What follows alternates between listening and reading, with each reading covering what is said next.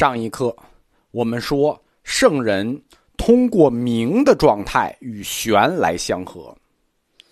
玄学认为，证明和支撑这个世界的玄有三个基本原则：无限性、不动性和第一性。圣人通过明与玄相合，它就是这个玄的人格化描述。圣人本身就像玄一样。它也处于任何可以描述、可以思议的范围之外。圣人是不动的，他的活动并不是有意去推动这个世界，只是对世界的反应，一种应。这种应是对自然的回应、触及，就是触及他的感，他就提供自然的回应。世界的一切变化和外在活动，在玄学里被称为迹，就是痕迹的迹。世界有变化，有痕迹。迹之所以迹，就是世界变化之所以变化。迹所以迹，不过都是圣人内在的本质，在不断变化中的一个外在体现。我们说圣人是玄的这个人格抽象，所以它必然具有玄的这几种属性：无限性，并且不可被描述，对吧？推动性，第一性。它不断的作为不动的推动者，它由它的内在变化推动这个世界，就是记为什么所以记呢？世界为什么有痕迹？它的所以记就在于圣人的内在变化。这个记之所以记的理论，此后会对日本佛教产生重要的影响。日本佛教有一个重要的理论叫本地垂记理论，就是本土神灵与佛教神灵的结合。就是依据玄学的寂之所以寂的关系改造出来的。我们在日本佛教史里会讲，这个外在世界的所有活动，实现给我们看到的是世界与万物、天与自然，推动它的呢是圣人内在的变化，对吧？圣人就具有玄的性质，而这个圣人的内在，我们称为什么呢？我们称为天道。这就是中国的天道观，儒家的天道观。中国的天道观，本质上是儒家的圣王观。儒家的基础叫圣人观，他通过内圣外王学说升级为圣王观，最终实际它的本质就等同于中国的天道观。在天道观里头，天道，天说的是什么？是圣人之心。就是圣人的内在，道说的是什么？是自然之分，就是自然的本分，世界的规律。只有符合圣人之心，顺应自然的本分的统治，就是顺应天道，就是圣王说。既然所有外在世界的活动都是圣人内在本质的不断变化，外在世界是物质的。可见的、可感的，而圣人的变化是内在的，是精神的，它不过是通过外在呈现了。这两点都有一个共同的特点，无论他们是物质还是精神，他们都具有一个先决属性，叫什么呢？叫存在，对吧？你只有先存在了。您那个内心变化才能引起我们世界的变化，不是吗？对吧？甭管您是圣人啊，是圣王啊，您内心的变化怎么影响世界变化？记之所以记，它都有一个前提，叫你们得先存在。你们如果不存在，那你哪来的是絮絮叨叨的理论，对吧？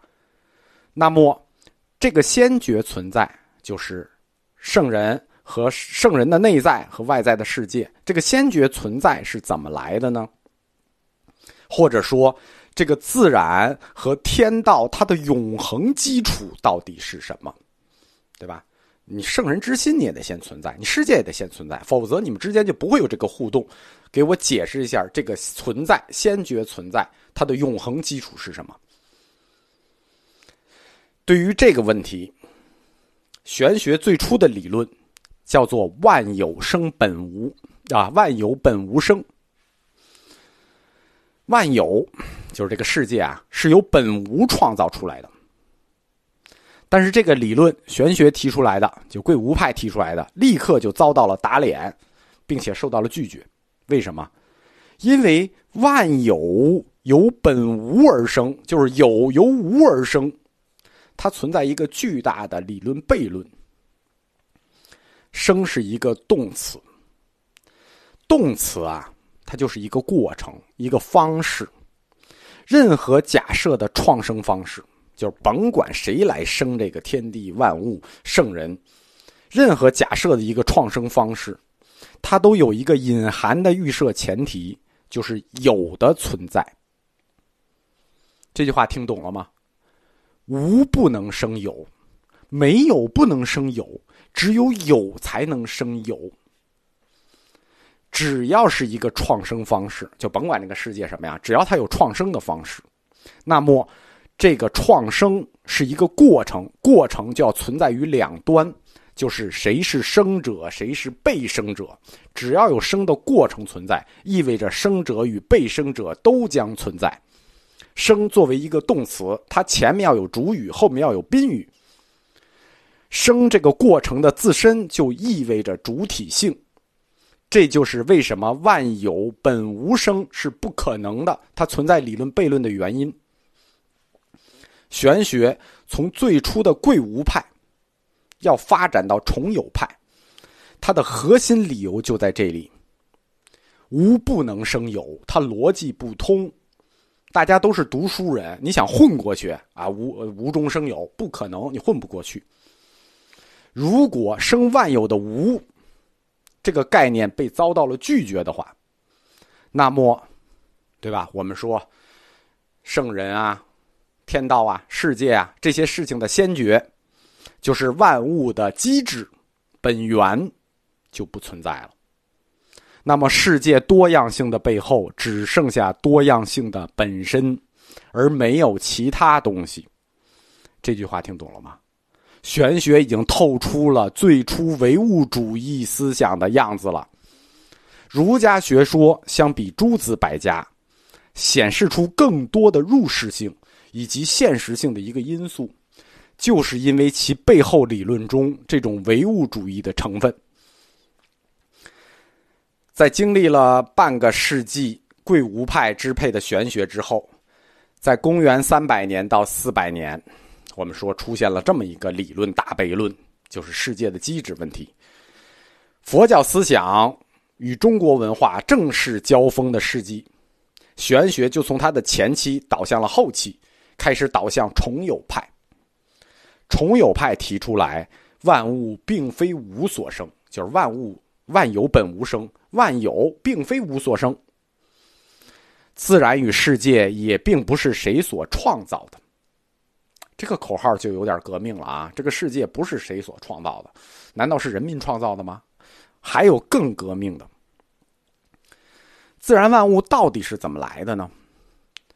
庄子之北游里说：“物物者非物，物物者非物也。”玄学的重有派就发展了庄子的这句话，在《庄子注》里说：“物物者无物，造物者无主而无自造。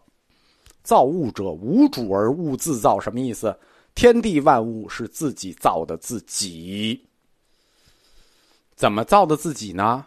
这个过程，玄学里称为独化。”独立的现化，啊，这个就太革命了啊！物物者无物，造物者无主，而物自造，自己造了自己，独化了。天地呢？